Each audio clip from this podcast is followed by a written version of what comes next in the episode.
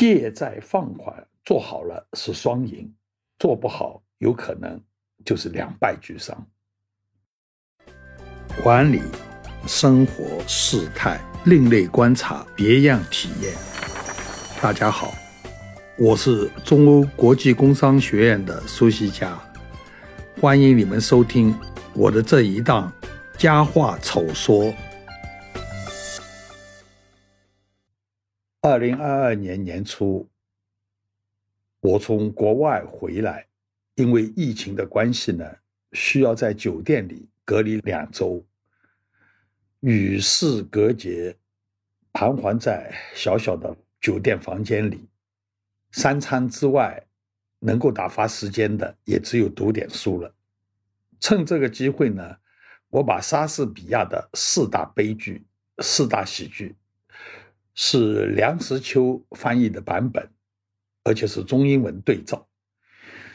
厚厚的两大本，我粗粗的读了一遍。说起来惭愧，这么经典的莎翁名著，我还是第一次老老实实从头看到尾。四大喜剧中间最有名的，应该就是威尼斯商人了。他说的是。犹太籍富商夏洛克向一位威尼斯商人安图尼欧放贷三千元，约定三个月以后归还。贷款虽然不受利息，但到时如果不能归还，夏洛克可以从安图尼欧的身上割一磅肉来抵债。到了还款日。安图尼欧凑不到钱来还债，夏洛克就要威尼斯公爵秉公办事，按照契约让他从安图尼欧身上割一磅肉。虽然安图尼欧的朋友都愿意为他掏钱，让他加倍的来偿债，公爵呢也反复的规劝。但是夏洛克不为所动，坚持要割下对他而言是毫无用处的一磅肉，而不愿意接受售带出去的那些三千元巨款。公爵请来的高人在劝解无效后，判定夏洛克可以按契约割一磅肉，但是不能流一滴血，也不能比一磅的分量。多或少一丝一毫，夏洛克立刻就傻眼了。他问：“能不能反悔，并且取回贷款？”但他的请求被拒绝了，家产被处置，还被强迫改信基督教。欠债还债的那一方由悲转喜，完婚团聚。异常欢喜收场。虽说是喜剧，但梁实秋认为威尼斯商人是莎士比亚喜剧中最富于悲剧性的。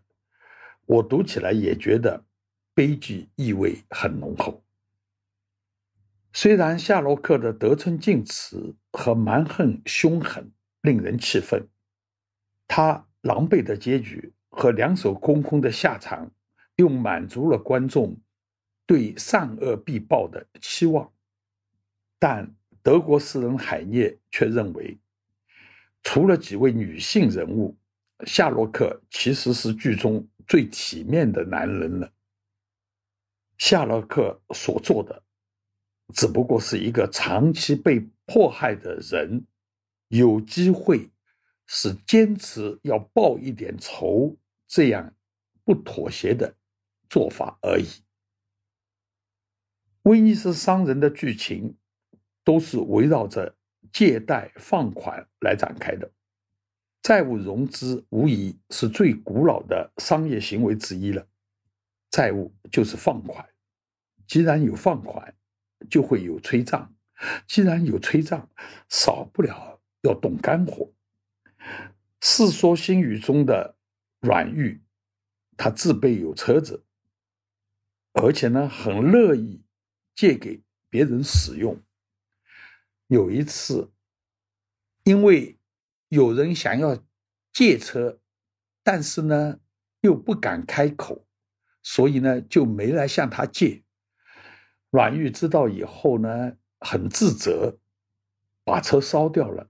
他说：“我有车，而别人不敢来向我借，这样的车我还要来干什么？”说老实话，这样乐意出借的债主啊，其实是很少见的。催债这些人呢，嘴脸一般都不会让人很愉快。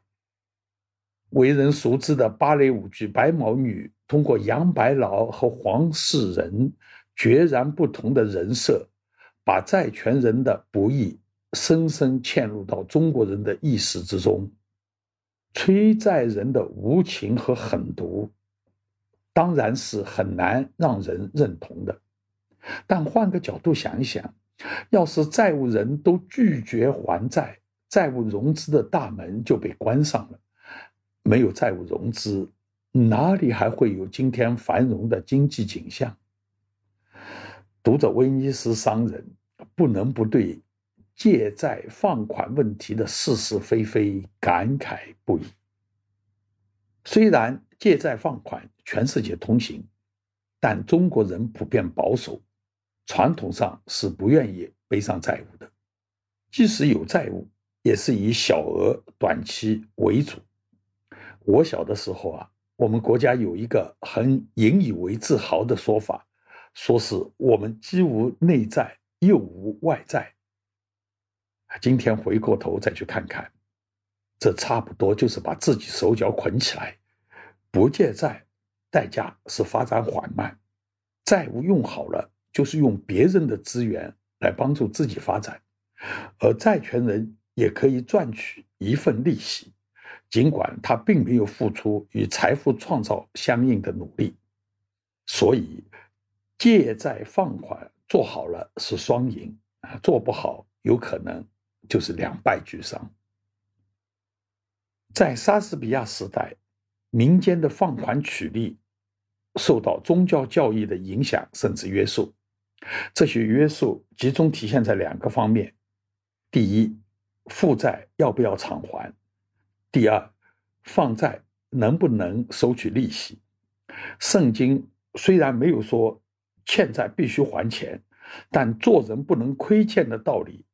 都是写的明明白白，《罗马书》中间呢就告诫大家，除了爱，不要亏欠别人任何东西。圣经中的诗篇也说，神不喜悦那些不按时偿还债务的。至于能不能收取利息，我觉得圣经里面多多少少还留了一些可以做不同解释的空间。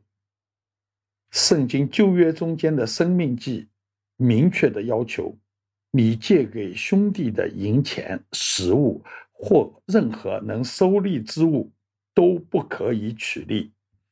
但又说，对外方人你可以取利，对兄弟却不可取利，好使上主你的上帝在你要去占领的土地上祝福你进行的一切事业。何为外方人？有人认为这就是敌人，敌方阵营外的非本教的教徒，你也不可以收取利息。但是也有人认为，本教的教徒之外，那才是外人。犹太教徒一向采取后一种解释，所以按照这个解释，除了自己。教徒的兄弟姐妹，其他人你都是可以收取利息的。所以，犹太教比基督教徒和伊斯兰教徒更早从事有息借款的金融业务。换言之，按照犹太教的教义，夏洛克完全可以收取利息，却自愿放弃了收取利息的权利。莎士比亚本人对借款持避而远之的。谨慎态度，在另一出戏剧《哈姆雷特》中，他借助剧中人物之口教育年轻人：不要当债奴，也不要当债主。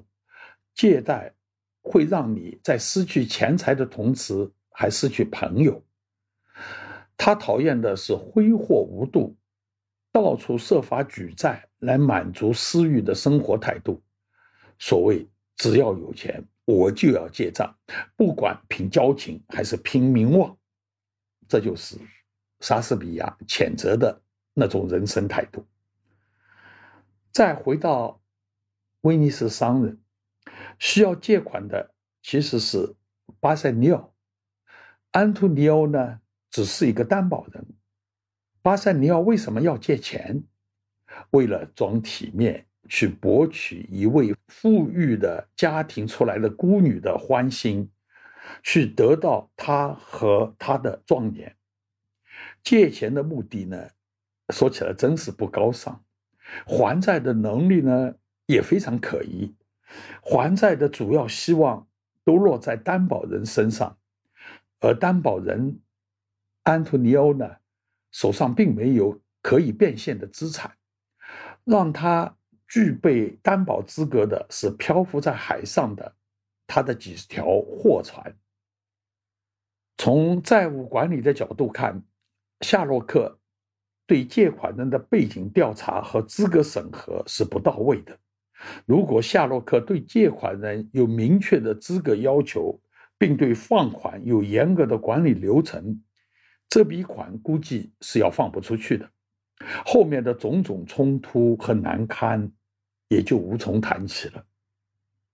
可见，以存贷款为主业的任何企业和个人，对借款人的资格审核。和把握是后续到底是赚钱还是赔钱的一个关键。放款人为了款项的安全，需要把部分风险转移出去，方法无非是抵押和担保。所以，银行放款有所谓三品的说法，也就是产品、押品和人品。所谓产品，就是借款人的经营是否稳定，产品。能否正常销售和回款？押品指的是抵押物的可控程度和变现的困难和容易程度。人品无非是借款人和担保人的信用记录和为人是否可靠。三品之外，更重要的是司法环境和社会的契约精神。在威尼斯商人中，没有产品和押品。人品似乎也不那么可靠，唯一可依赖的是有法必依的精神和不折不扣按契约执行的传统。看来，要维持一个良性运作的借贷市场，外部环境的健康和严刑峻法的传统，比企业内部的管理水平似乎更重要。借款人和放款人的关系，除了商业往来。更应该是在相互信任的基础之上的一种信托关系。这种关系一旦掺杂进其他复杂的是非曲折，放宽条件和还款意愿就会扭曲。在三千元借贷发生前，夏洛克和安托尼欧关系是怎么样的呢？夏洛克恨安托尼欧。把钱借给别人不受利息，把威尼斯放印子钱的利率整个的拉低了。在夏洛克眼里，这完全是无理取闹，想着有机会一定要痛痛快快的报这一段旧仇。而安东尼欧对夏洛克也是极尽侮辱之能事。辱骂，把痰吐在他的胡须上面，像踢野狗似的把夏洛克踢出门外，还余恨未消地说：“以后有机会，他还会这么做。”如果夏洛克继续收起利息的话，虽说夏洛克声称把所有的侮辱完全忘记，但显然他并没有如此的气度。于是。这笔交易从一开始就注定了不寻常的结果。威尼斯商人的戏剧性来自非常出格的违约处罚：从安托尼欧的胸口割一磅肉。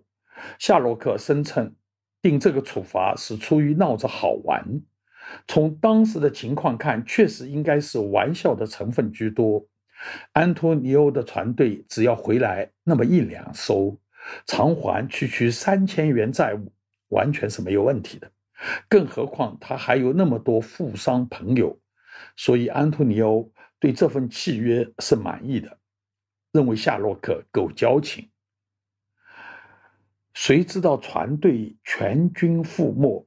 尽管事后证明这是一个误传，那些富商朋友却是一个个也都是口惠而实不至。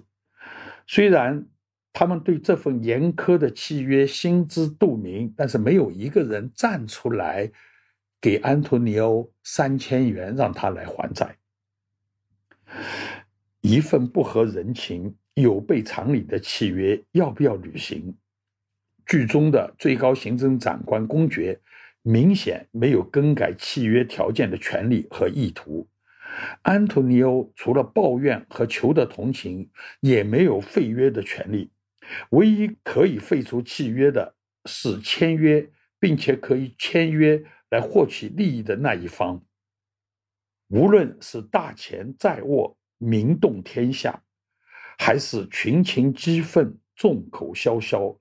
都不能动摇契约铁一般的约束力，非如此就不能建立起规则社会。虽然几百年过去了，我们对规则和契约的敬畏，好像还远远不如当年的欧洲，这足以让我们自省和思考。安图尼奥的富商朋友。在他为如何才能凑到钱还债发愁时，一个个如隐身般的都不见踪影。等到夏洛克在公爵的府邸坚持不肯改变契约规定时，却又纷纷表示愿意拿出钱来。其中的教训，我觉得是明显的：债务危机时，你指望有朋友挺身而出是很不现实的。动不动。就拍胸脯的朋友，大多在需要他们帮忙时都避而不见，等到雨过天晴时，又会出来卖一个顺水人情。一旦有债务危机，即使朋友愿意帮忙，也要按市场规则厘定分寸，否则真会朋友和钱财两头落空。在乐视和恒大债务危机中挺身而出的朋友。我猜对此应该深有体会。刻薄一点说，如果夏洛克更精明一些，把契约写得更滴水不漏，喜剧恐怕只好改成悲剧了。比如，契约规定割一磅肉必须由债务人自行完成，安东尼奥就很难全身而退了。由此可见。债务契约的细节设计对后续的履约关系重大，这就是为什么设计复杂重要的债务合同都需要有符合资格的律师参与。对于中介的专业知识和专业能力，做企业的应该借重和尊重。但是中介也是商业机构，也是以盈利为目的。中介擅长专业服务。但是更擅长自我保护，经营企业的对此要有清醒的认识，不要以为万事交给中介就天下无忧了。适度的参与和不时的过问，既是对企业的保护，也是对中介尽心履责的提醒。这并不妨碍你对中介的尊重。要知道，市场上得益最大的，永远是最挑剔的客户。资金借贷对工商活动有放大规模的作用，所以也被称为杠杆。规模通常意味着市场份额和影响力，意味着议价能力，也意味着摊薄成本的机会。这就决定了市场和投资者首先会用规模来衡量评价企业。企业把规模当作自己的追求是很顺理成章的事。在股权资本扩充受到限制的情况下，债权融资就是企业的必然之选。前几年的一项研究表明，中国上市公司的平均资产负债率为百分之五十一点一，非上市公司为百分之六十四点七，远远高于发达国家的水平。比如讲，英国分别为二十二点七和百分之三十二点七。高负债对规模扩充的推动作用十分明显。二零一五到二零二零年之间，A 股市场资产规模增长最快的五家公司，无一例外都在负债率上升最快的七大公司之列。收入增长和负债率上升也有类似，但是稍微弱一点的相关关系。高负债。也给公司带来了利息支付和本金偿还的巨大压力。对数据完整的两千两百五十四家上市公司的分析显示，二零一八到二零二零年间，利息费用占费用总额小于百分之一的，差不多有一千家；大于百分之五的有近三百家。个别公司的利息费用。占整个费用的占比接近百分之一百。债务融资显然是一把双刃剑，在推动规模扩张的同时，稍不留神就会摧毁价值。事实上，那些破产企业几乎无一例外都倒在了现金断流、债务爆表、经营难以为继这些问题上。债务的可怕。我们这些不在市场打拼的人都时有所闻，难道那些赫赫有名的企业家还不知道吗？当然知道，但对债务负担的这点疑惧，在规模扩充的诱惑面前，简直不值一提。更何况，企业做大了，难免有大而不倒的侥幸心理。据说，海航的当家人当年经常说的一句话是。钱借多了，你就睡得着了，因为现在睡不着的肯定不是你了。没有了敬畏心，企业的结局料想也好不到哪里去。阴见不远，我们应该引以为戒啊。这篇文章的话题呢，是由阅读梁实秋的译本所引起的。到这里呢，忍不住要说几句与梁实秋译本相关的题外话。梁实秋的译本很符合他学者的身份，在书中的加了不少注解和背景介绍，对我这种初读者帮助是非常大的。梁实秋翻译的《沙翁全集》，他的翻译文笔，有的人喜欢。也有的人不那么喜欢，但是以一个人的力量，完全翻译出来莎士比亚全集，这个毅力和坚持，让所有人都肃然起敬。重译莎士比亚全集的提议者是胡适，在他的倡议下，徐志摩、闻一多、叶公超、陈希莹和梁实秋这五个。欧美留学归来的青年才俊摩拳擦掌，下决心要合译全集。但是聪明人的热情起得快，消退的也快，加上身兼多职，分身乏术，这几个人很快纷纷的就退出了。最后只有梁实秋一个人坚持了下来。断断续续花了差不多三十年的时间，将沙翁的全集翻译出来。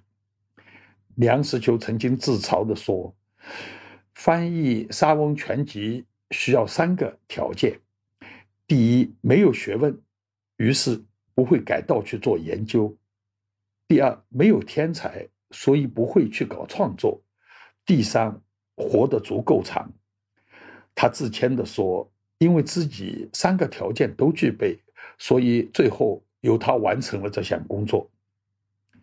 其实支撑他坚持下来的主要是对胡适的承诺是父亲的叮嘱，是妻子在背后长期默默的支持。有志者事竟成，翻译如此，做企业也不例外。有志还不够，还要活得长。人能不能活得长，并不完全由自己掌握。相反，企业的生存，绝大部分情况下，都是在自己的掌控之中。活下去是硬道理。希望做企业的，在诱惑面前，能始终牢记这个道理。